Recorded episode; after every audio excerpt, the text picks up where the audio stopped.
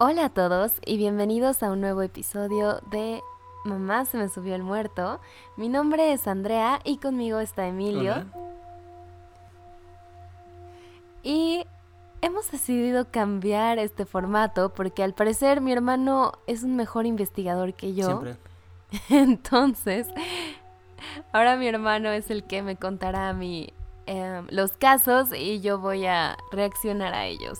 Entonces, ¿nos puedes decir de qué es el caso de hoy? Bueno, como algo que sí sé, es que uno es una vez de True Crime, luego de fantasmas, luego True Crime otra vez. Así que como la semana pasada fueron cosas paranormales, esta semana estaremos hablando de un caso de True Crime, ¿cierto? Así es.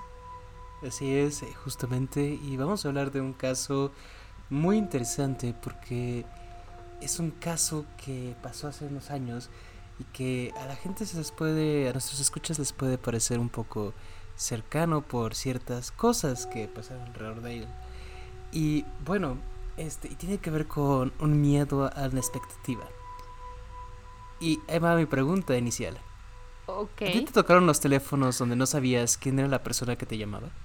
Ah, interesante. Em, según yo sí, pero no estoy segura. o sea, mi primer teléfono fue un Nokia todo jodidito. Eh, sí, no, no, ten- no lo tengo muy claro, pero supongo Como los que de sí. casa, o sea, yo creo que cualquier persona que ha ido a casa de sus abuelos o eso, que ve los antiguos teléfonos donde no Ah, hay forma de saber quién te está llamando. ah, sí, sí, sí, sí, sí. Bueno, imagina que, te, que es un miércoles al mediodía y suena el teléfono. Lo contestas y escuchas, está Dorothy en casa. Y luego de eso cuelgan inmediatamente. Diría. Diría, eso no, eso no es en México. quién sabe. Eh, tú te enojas y te quejas de que lleva cuatro años llamando, haciendo la misma pregunta. El siguiente miércoles, a la misma hora, vuelve a sonar el teléfono. Lo vuelves a contestar y es la misma voz, solo que ahora dice, yo maté a Dorothy. ¿Qué?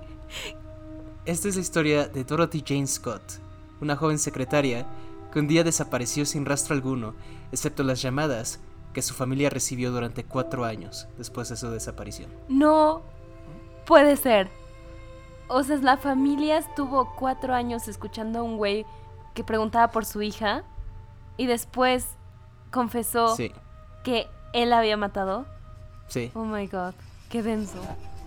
Dorothy Jane Scott nació el 23 de abril de 1948 en Anaheim, California, que es una ciudad que es parte de la zona conurbada de Los Ángeles. Para 1980, ella trabajaba en una tienda llamada Swingers Psych Shop, la cual su padre era codueño. Su vida era complementada por su hijo de 4 años, llamado Sean, el cual tuvo con Dennis Terry, el cual vivía en Missouri, pero ocasionalmente pasaba a visitar a su hijo. La gente que la conocía la describía como una persona buena y con inclinaciones religiosas, que dedicaba su vida a su hijo, por lo que casi no tenía dates, o sea, salía pocas veces con hombres. Ok. El 27 de mayo de 1980, en la tarde, se hace una junta de empleados en la tienda, esto es a las 9. En ese momento, Conrad Bostrom, uno de los empleados, fue mordido por una araña, la cual al parecer era una viuda negra y su brazo se estaba inflamando y se estaba poniendo rojo, por lo cual lo llevaron al hospital UCI Medical Center en Irvine y las encargadas de llevarlo eran Pam Head y Dorothy, la cual prestó su carro. Ok. Antes de ir al hospital, pasan a casa de Dorothy, la cual está muy cerca de la tienda de regalos, y ahí ven al hijo de ella, Sean, y también ella hace algo curioso, que se cambia su bufanda negra por una roja. Ok, ¿por qué harías eso? Ya en el hospital, entraron a que examinaran a Bostrom y después de su análisis estaban en la farmacia esperando para comprar los medicamentos que necesitarían y Dorothy les dice que va a ir por el carro. Esta sería la última vez que alguien vería a Dorothy Scott. Pam y Conrad, viendo que Dorothy no regresaba, salieron al estacionamiento a buscarla, donde vieron al carro de Dorothy pasarlos de largo. No pudieron ver quién estaba manejando, ya que lo cegó las luces del carro. Bueno, yo. yo pensaría que la Dorothy tenía un amorío y escapó de su vida convencional. Pero pues ya sabemos que no fue así, ¿no?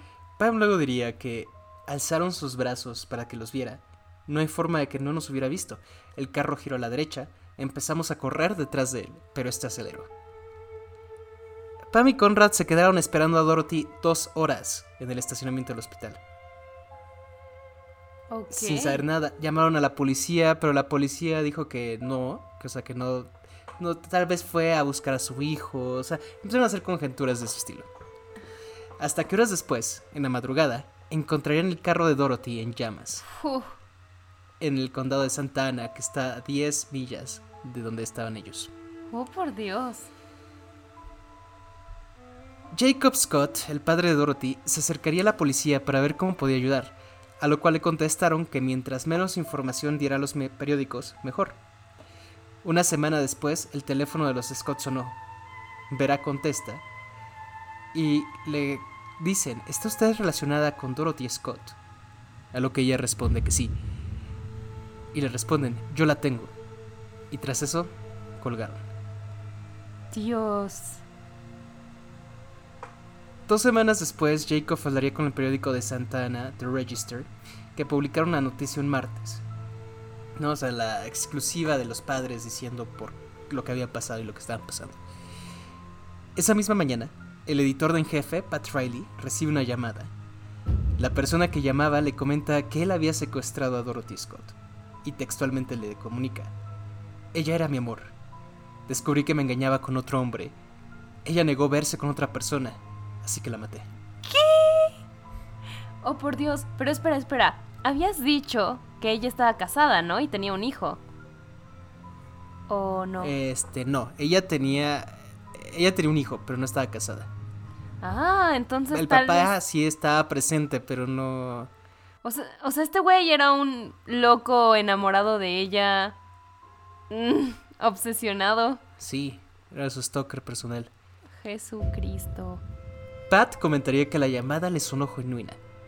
Esta persona le comentaría sobre la mordida de araña, algo que no se había comentado en la nota del periódico, y más importante, le comentó que traía puesta una bufanda roja, otro dato que no se había compartido en la nota. Comentó también que Dorothy lo había llamado mientras estaba en el hospital. Uh. Es importante saber que esta nota fue solamente salió en Register, no salió en ningún otro periódico. Así que no tendría que haber sabido por qué o qué tenía este tipo de cosas. En teoría el público no sabía de eso. Ok. Pam refutaría estos comentarios diciendo que Dorothy estuvo todo el tiempo con ella y no hizo ninguna llamada, específicamente a ver qué le llamó cuando estaba en el hospital. Y ahora vamos a ver qué es lo que, o sea, el contexto de, esta persona que dice que amaba a Dorothy. Semanas antes de su desaparición, Dorothy empezó a recibir llamadas a su trabajo. Vera, la mamá, le contaría al periódico Herald Examiner que en una llamada le dijeron a Dorothy que saliera de la tienda porque tenían algo para ella, o sea, tenía esta persona algo para ella. Al salir, lo que encontró fue una rosa muerta en el parabrisas de su carro. Dude, qué horror. O sea, neta, sí, nada, está intenso el asunto. Piensa lo que están en los ochentas, o sea, no es como que tengas forma de, de saber qué, qué es lo que está pasando. Sino que también, este, o sea, te llaman al trabajo y no hay forma de saber quién te está llamando. No hay forma de rastrear las llamadas. Este... Esa no fue la única llamada que recibió, ya que recibió otra que la puso muy mal, ya que le dijeron Ok, ahora tú vas a encontrarte conmigo y cuando te tengas solas, te cortaré en pedazos para que nadie te encuentre. ¿Qué demonios? O sea, no, no. ¿Y la, y la policía no hizo nada? ¿O, ella no fue a la policía a decir como hay una persona que me está acosando? Este, al parecer no. Al parecer no fue a la policía a hacer eso. Este. Lo que sí hizo es que fue. pensó en comprar una pistola algo que al final no hizo, ya que tenía miedo por la seguridad de su hijo, en el sentido de que él se pudiera herir con el arma. Lo que sí hizo fue eh, meterse a clases de karate. y era a, pues, un nivel principiante, pero eso fue semanas antes de su desaparición. Wow, o sea, ni siquiera le dio tiempo de aprender nada. Es lo básico. Dios santo. Durante los siguientes cuatro años, la familia Scott recibiría todos los miércoles llamadas preguntando por Dorothy, hasta que un día Jacob contestó. Las llamadas pararon y solamente tres semanas después, el 6 de agosto de 1984, a 30 pies de Santa Ana Canyon Road, el encargado de construcción, Jesse Loza, de la compañía Mako Construction, mientras instalaban líneas telefónicas para la compañía Pacific Bell, encontrarían los restos de Dorothy. Pero no estaban solos, ya que en la misma tumba estaban los restos de un perro. Las autoridades dijeron que el cuerpo tenía aproximadamente dos años de estar ahí. Loza diría que encontró los restos minutos después de bromear con su operador. Cuidado con los cadáveres. Oh, Dios mío. Y, o sea, la tuvo cautiva dos años y, y después la mató. Este, lo que se sabe es que los, el cuerpo lo tuvo, este...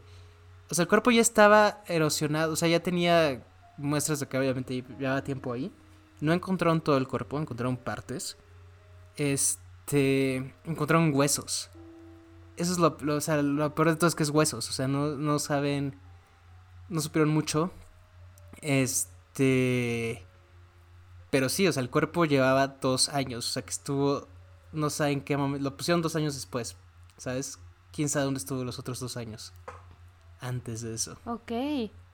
Dios santo. ¿Y el perro? Hay varias teorías del perro. Y una de ellas es que lo puso ahí para que si en su momento hubiera perros de rescate no supieran qué onda. O sea, no lo detectaran el cadáver. Ah. Ok. Y también esto ayudó a que hubiera confusión, porque cuando encuentran los cuerpos, lo primero que pensó la policía era que, este, que era una persona que estaba haciendo un hike y que llevaba a su perro. Claro.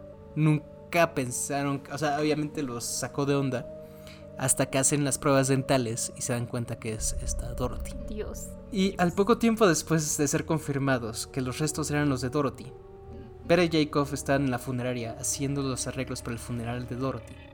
Mientras Allen, el hermano de Dorothy, estaba en la casa. En eso suena el teléfono. Y le dicen, está Dorothy en casa. Oh, Dios mío. Y esa es la historia de hoy. Pero entonces, ¿cuándo fue que le, le dijeron a la familia yo maté a Dorothy? Este, al poco tiempo de su desaparición. Ah, ok, ok. Yo creí que había sido ya cuando habían encontrado los, los restos. No, cuando ella desaparece empiezan las llamadas y luego a la casa. Y luego cuando, cuando sacan la noticia en el periódico, le llaman al editor en jefe y le dicen que la mataron. O sea, esa persona que llama comenta yo la maté. Ah, Ahora, nunca supieron quién fue. Dios santo, o sea, nunca se pusieron a investigar quién había sido. Sí se pusieron a investigar, pero no hay sospechosos. Dios mío. O sea, la policía nunca dijo tal es un sospechoso o eso. No, no hay. Ok, o sea, esto me hace pensar dos cosas. O una, eh, qué mal trabajo de la policía. O dos, qué buen trabajo de ese sujeto. O las dos. El, el caso, una de las que pensaría primero es el esposo, ¿no? Bueno, no es esposo, pero la pareja con la que tuvo el hijo. Ajá, yo también lo pensé. El problema de eso es que ese día él estaba en Missouri. Y lo pueden confirmar porque el papá, Jacob, habló con él. O sea, tuvieron una llamada telefónica. Él le llama a él en Missouri y él contesta. Ah. O sea, por eso a él no lo tienen como sospechoso. Y hay varias teorías de conspiración en el internet, pero son tan este casuales, o sea, no no hay no hay, o sea, mucha o sea, no es no es como que sean sustentables y por eso justo la policía no las ha tomado en serio. Porque es como de, ah, sí, enfrente donde trabajaba ya había un mecánico. No, pues qué padre. O sea, así de, de, de él pudo haber sido y es como, ok, pero... Ambiguo. Ajá, es muy ambiguo si, si hubiera sido él, no le hubiera reconocido la voz, porque según esto ya se conocían. Entonces, era alguien al que ella no conocía, que le estaba stalkeando, eh, que se inventó una historia de amor. Como lo dijo el papá de Dorothy en un momento, es una persona enferma que los ha estado siguiendo durante los últimos cuatro años, tratando de seguir con esto. Y sigue, ¿no? Después, aún después de su muerte. Eh, no hay información en qué momento dejaron de, de llegar las llamadas. Pero sabemos que las llamadas siguieron aún después de cuerpo descubierto. Dios santo, ¿qué, qué, tan enfermo tienes que estar para hacer eso? Y cada que escucho estos casos, mm, pienso como, Dios, ya, o sea, no quiero salir nunca de mi casa, o sea, qué horror, nunca sabes quién se va a obsesionar de esa forma contigo o con qué loco sin medicamento te vas a topar. Y sí, no, siento que, que es un caso muy extremo. También una cosa que que, se pregunta es por qué no la policía no lo, no lo grabó, no rastreó las llamadas y al parecer llamaba muy rápido. No daba el tiempo para que la policía pudiera este, saber dónde, desde dónde llegaba la llamada. Dios.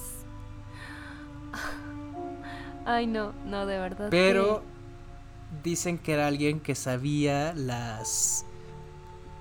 Sabía los horarios de la familia porque llamaba siempre que Vera estaba sola, hasta que un día se equivoca.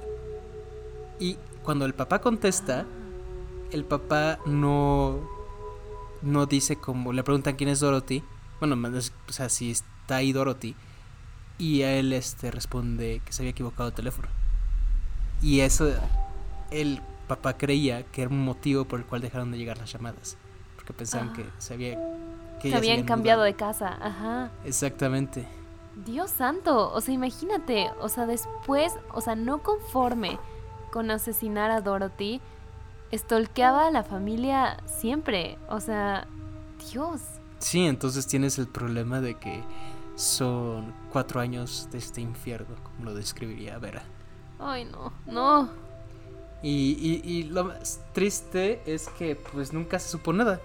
No hay, este, no hay acusados, no hay sospechosos, no hay ningún inicio de nada y, y es un caso que, que llama la atención porque es como de, fue grande, ¿no? O sea, en el sentido de que queman el carro, eh, le llaman al, al, ¿cómo se llama? Al de las noticias, al editor en jefe del, del periódico. O sea, es, es, es, como hasta de película y aún así no se sabe nada. Bueno, a mí una cosa que me interesaría saber es cómo te enteraste de este caso, porque yo nunca lo había escuchado. Es un caso que no es tan conocido y que lo encontré así literalmente hablando, viendo casos sin resolver que habían sido muy intrigantes. Y el hecho es, es justamente por eso este capítulo va a durar poco, que es, no hay información. Y lo peor de todo es que es un caso que eh, los periódicos locales sí estuvieron al tanto. Toda la información que tengo, o sea, hasta los nombres de compañías, todo, todo, está en el periódico. Tú, lo, tú lo encontrabas en el periódico de ese momento. O sea, la información estaba ahí, pero no hay más. De repente el caso se muere. Y es un caso donde está tan bien planeado que el cuerpo fue encontrado de pura casualidad y y aparte tenía lo de lo el perro encima. Eso estaba pensado aparte de que no no iba a este, que no fuera descubierto. Exactamente. Entonces si encuentras eso, es un caso que no o sea, parece o sea, se la chupó la tierra, nadie sabe cómo fue lo que pasó. O sea, sabemos que en el momento en que ella va por el carro, eh, seguramente ya cuando está en el carro ahí es donde la intercepta y se la lleva. Pero no sabemos si hubo este un si fue ahí o si recibió una llamada que hizo que se fuera, o sea, no sabemos nada de eso, simplemente sabemos que el momento en que se fue al carro ya no estaba. O sea, sabemos que ellos vieron el carro pasar, no saben quién lo estaba manejando porque las luces lo cegaron pero no, no saben si ella lo manejaba, si otra persona la manejaba, si había alguien con ella. Oh, Dios mío. Y también queda en duda por qué se cambió la bufanda, ¿no? Sí, exacto. O sea, la, la bufanda se me hace muy curioso que se haya cambiado de bufanda. Porque no tiene sentido. Estaba en una emergencia médica. Entiendo que haya querido pasar a ver a su hijo antes. Pero no entiendo la parte de. Que aparte está con sus abuelos, ¿no? O sea, diría uno, pues bueno, o sea. ¿Por qué? Pero. Este. La, la, la cosa que se cambia la bufanda es raro. Ajá. Y, y aparte es, es ese momento donde el, el- ¿Cómo se llama? Los periodistas se dan cuenta de que la persona con la que están hablando era el asesino. Porque eso era algo que en teoría solamente alguien que hubiera estado ahí sabría. Claro. Oh Dios. Y, y también, este, tal vez, tal vez sí él ya la había amenazado y le había dicho como, no sé, tal vez como, si no haces lo que yo digo, voy a matar a tu hijo o a tu familia. Entonces necesitaba como que ella tuviera la bufanda roja, como una especie de señuelo, pero aún así esto no, no tiene sentido. No, no explicaría qué fue lo que en realidad sucedió. Sabemos que ya tenía miedo. O sea, ya está en clases de karate, había pensado en comprar un arma. Ya para, eh, obviamente los mensajes que le dijeron te va a cortar en pedacitos, pues es muy Dios fuerte. santo. sabía que tenía la posibilidad de estar cerca cuando dice te voy a dar un regalo y hay una rosa afuera esperándola. Entonces sí sabemos que la persona estaba cerca y, al final cumplió su palabra. Y la gran cosa es eso, ¿no? Que es la parte de decir qué feo hacer desaparecer y que simplemente seas un caso más en el internet donde nunca nadie supo qué pasó contigo. No, Dios, qué horror. Y también esto me hace pensar en cómo hay monstruos tan cerca de nosotros que no somos capaces de verlos, ¿no? Entonces, ahí vamos por la vida teniéndole miedo a cosas cuando en realidad no nos damos cuenta del gran peligro que puede haber frente a nuestras narices, ¿no? Este, este tipo de personas es que cuando hablamos de, de asesinos pasa que los vemos como justo como monstruos, ¿no? Como seres que no tienen como cabida en, en nuestra sociedad, ¿no? Y el pensar que esa persona, pues, vivió tranquilamente haciendo lo que hizo, iba a la tienda, este, ¿sabes? No sé, me da como escalofríos pensar en eso. Sí, es- eso es cierto. Al final del día siento que es más terrible el true crime que lo sobrenatural. Sí le tengo miedo. Y, Claro, porque sabes que te puede pasar, que le puede pasar a cualquiera. y aparte que estás hablando de que, que es un caso que, que como decíamos, o sea, son, son casos que se dan así en ciudades que son relativamente tranquilas, como Anaheim. Ahorita ya no tanto, pero en su momento pues, sí, estaba a las afueras de Los Ángeles. Y, y aún así, en un ambiente tan, tan de normalidad, un día porque se salió de su rutina, nunca más volvió a verlo. Oh, Dios mío, no, ya no voy a ir sola a ningún lado. Y, y el hecho es ese, no estaba sola, nada más fue por el carro. Fue lo único que hizo sola. Y ahí fue donde desapareció. Sí, justo. No, bueno, literalmente la cazaron. O sea, Sí. Se podría decir que sí, que, la, que hubo una casa y todo. un es un hunting. caso. Sí, y yo creo que lo aterrador del caso es que no hay nadie que dé la cara por esto. Claro. Que al final del día la persona salió libre. Y que no va a haber nunca justicia para Dorothy. Dios santo. ¿Y, y qué pasó al final con su hijo? A su hijo, pues este sí creció, sí hizo su vida y también estuvo tratando de investigar qué, qué pasó, pero nunca supo.